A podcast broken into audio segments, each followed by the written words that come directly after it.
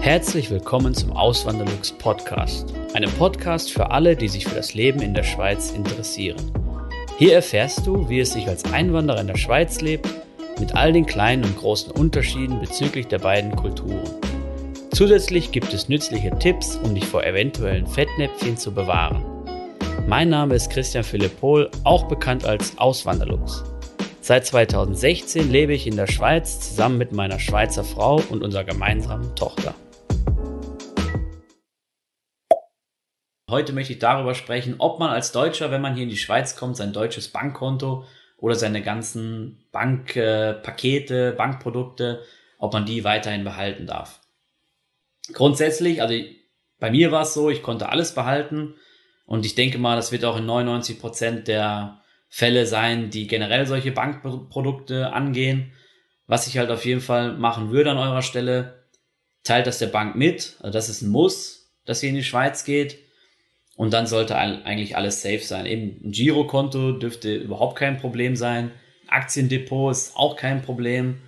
Es gibt sogar die Möglichkeit, dass man als Schweizer oder in der Schweiz wohnhafter, dass man da in Deutschland ein, Depot eröffnet oder ein, äh, ein, Bankkonto eröffnet. Das ist auch alles gar kein Problem. Die Bank muss das halt nur wissen. Und so habe ich es gemacht. Oder ich bin dann halt zu meiner Bank hingegangen, also oder ab Telefon, ich weiß es nicht mehr, ob ich hingegangen bin oder telefoniert habe. Ähm, habe das halt mitgeteilt. Ich war damals noch bei der Sparkasse und dann haben die meine Adresse geändert. Das war gar kein Problem. Die Post kam dann sogar auch immer hier in die Schweiz. Ähm, und die Post ist mega schnell von der, von ähm, Deutschland in die Schweiz und umgekehrt auch. Das, ich sage mal, das ist vielleicht ein, das dauert vielleicht einen Tag länger, als wenn ihr, ähm, als intern in, in, in jedem von beiden Ländern, oder? Also in der Schweiz ist so, wenn ich heute den Brief hier reinstecke und der Briefkasten dann noch geleert wird, dann ist er am, am nächsten Tag ist er dann bei der Zieladresse. Und in Deutschland ist es ja in der Regel auch so. Und ähm, wenn man halt die Grenze überschreiten muss, was den Briefverkehr angeht, dann dauert's, das ist meine Erfahrung, dauert so einen Tag länger. Das ist ja eigentlich auch ähm, mega easy und mega schnell, wenn man dann mal überlegt, wie lange die Postkarte aus Italien dann äh, auf dem Weg ist nach Deutschland oder in die Schweiz, da ist das schon, äh, ja, da geht's ja schon in die Wochen dann. Aber gut. Äh, zurück zum Thema. Was ich ja gerade gesagt habe, die verschiedensten Bankprodukte sollten eigentlich kein Problem sein, die mitzunehmen in die oder weiterhin zu behalten, wenn man in die Schweiz kommt. Ähm, wenn ihr jetzt habt so Tagesgelder oder ähm, Sparbücher, Festgeldkonten, irgend sowas, keine Ahnung, dann ist das alles kein Problem. Hauptsache ihr, teilt es der Bank dann halt mit. Und ähm, vielleicht noch für die Schweizer, die zuschauen, wenn ihr aus welchen Gründen auch immer in Deutschland oder in Österreich oder in anderen europäischen Ländern ein äh, Aktiendepot einrichten wollt oder ein Girokonto haben wollt mit einer EC-Karte, mit einer Kreditkarte, eben in Deutschland sind die ja oftmals kostenlos. Ähm, mittlerweile, ja, es, es kommt schon auch immer häufiger vor, dass dann die Banken, die Direktbanken dann auch kleine Gebühren erheben müssen, weil, weil irgendwie das sich dann sonst nicht anders rechnet. Aber sind schon mega günstig. Ich glaube, ich zahle äh, Im ersten Jahr zahle ich noch gar nichts bei meinem neuen Konto, was ich in Deutschland habe, mit Kreditkarte, mit äh, Depot, also mit Aktiendepot und, ähm, und erst nach einem Jahr zahle ich dann eine Gebühr und das sind, ich glaube, fünf Euro wären das dann. Ähm, es gibt noch die Möglichkeit, wenn ich da irgendwie 700 Euro jeden Monat einzahlen würde, dann würde ich weiterhin als Aktivkunde gelten und dann würde ich weiterhin das gratis haben, aber so viele Euros ähm, überweise ich jetzt nicht nach Deutschland, das brauche ich einfach nicht. Ich habe das einfach nur äh, als Diversifikation und dass ich halt eine EC-Karte habe für den Notfall, wenn ich dann mal im Ausland bin, als ich dann flüssig bin, das ist dann eigentlich der einzige Grund. Und das Aktiendepot nutze ich auch nicht. Deshalb, ich habe mein Aktiendepot hier in der Schweiz. Ähm, ich will mein Geld hier in der Schweiz haben. Ich lebe hier in der Schweiz, habe auch nicht vor, äh, zurückzugehen nach Deutschland und deswegen bleibt das halt hier. Aber als Option ist es vielleicht eine gute Sache. Und gerade wenn ich so dran denke, oder was ich mir schon mal überlegt habe, ist, wenn ich vielleicht für meine Kinder anfange zu sparen, auf, äh, also mit Aktien, also Geld in Aktien zu investieren für meine Kinder oder halt in Fonds, in ETFs, ähm, da bietet sich das in, würde sich das in Deutschland schon anbieten, weil halt die Gebühren viel geringer sind.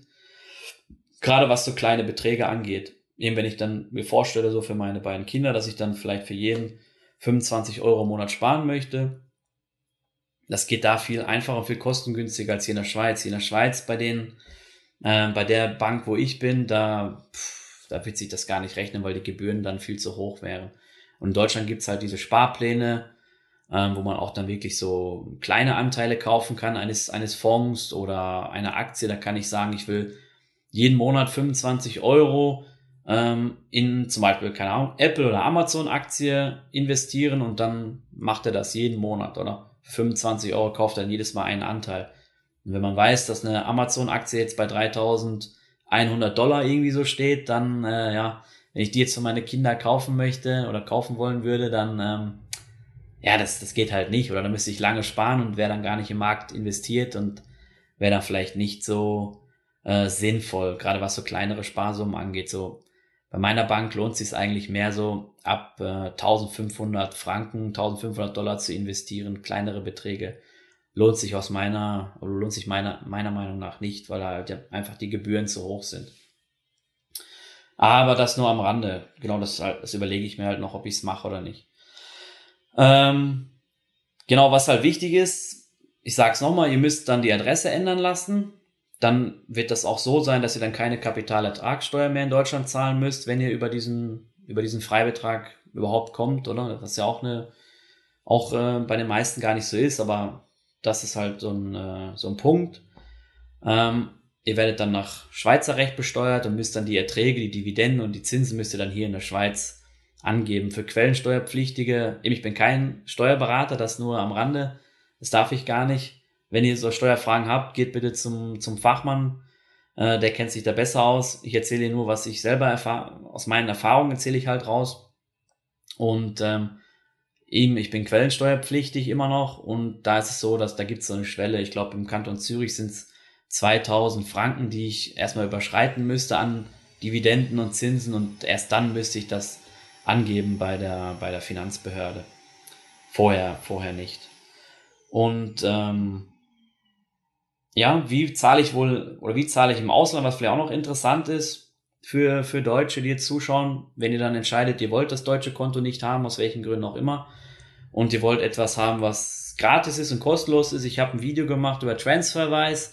Das ist ein äh, Multiwährungskonto. Und ich kann es ja mal kurz vorstellen. Ich blende das dann ein. Da habe ich dann hier, bin ich jetzt in der App drin und da bin ich jetzt bei meinen Schweizer Franken, da habe ich null drin. Eben wenn ich aber einzahle und ich kriege ja meinen Lohn in Schweizer Franken, dann äh, kommt das hier drauf, da gehe ich dann halt auf dieses Plus und da kann ich dann, oh, hier sieht man schon, da habe ich schon was draufgepackt wieder, das kommt dann an, hoffentlich morgen. Und dann erscheint das hier und dann kann ich hier auf diesen Button drücken, umtauschen, der hier in der Mitte ist und ähm, kann das dann umtauschen in die Währung, in die ich tauschen möchte. Und dann gehen wir mal weiter. Hier gibt's dann noch verschiedenste andere Währungen, tschechische Krone, dänische Krone, britisches Pfund.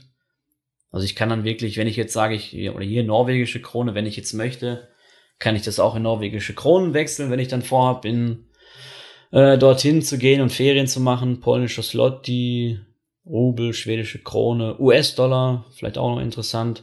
Und hier sieht man dann noch in dieser Übersicht, die habe ich jetzt noch nicht aktiviert, aber die könnte ich jetzt einfach mit dem Klick aktivieren, die verschiedenen anderen Währungen. Ähm, da sind die vier obersten, die sind mit sogar mit Bankverbindung, australischer Dollar, ungarischer Forint, Neuseeland-Dollar, Singapur-Dollar. Und da unten gibt's dann noch zig andere Währungen.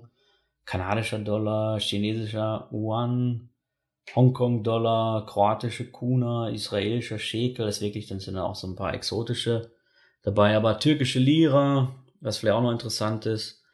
Ähm, ja, da gibt's dann wirklich zig, zig Währungen, die man sich da, ähm, die man da auswählen kann. Und der Wechselkurs ist wirklich mega günstig. Und äh, die, es gibt eine kleine Gebühr, die ist aber auch mega günstig. Und äh, ich habe wirklich noch nichts Besseres für mich gefunden. Ich, ich nutze das, ich krieg, ich habe auch so eine kleine grüne, das ist so ein Hybrid aus, aus äh, Kreditkarte und aus EC-Karte. Und die nutze ich dann auch immer beim Einkaufen. Und ähm, eben, das ist wirklich eine geniale Sache. Und wenn ich will, kann ich halt zwischen den Währungen immer wieder switchen, so wie ich möchte. Sollte man natürlich nicht, weil dann werden die Gebühren immer, immer höher. Aber ja, ich nutze es halt so, ich zahle Schweizer Franken ein und tausche die dann Euros um. Und für mich ist das wirklich eine, eine super Lösung, muss ich sagen. Vielen lieben Dank fürs Zuhören. Neue Podcast-Folgen gibt es jeden Montag und Samstag um 9 Uhr vormittags. Schaut auch gerne auf meinem Blog auswanderlux.ch vorbei. Dort erfahrt ihr mehr über mich und mein Leben in der Schweiz.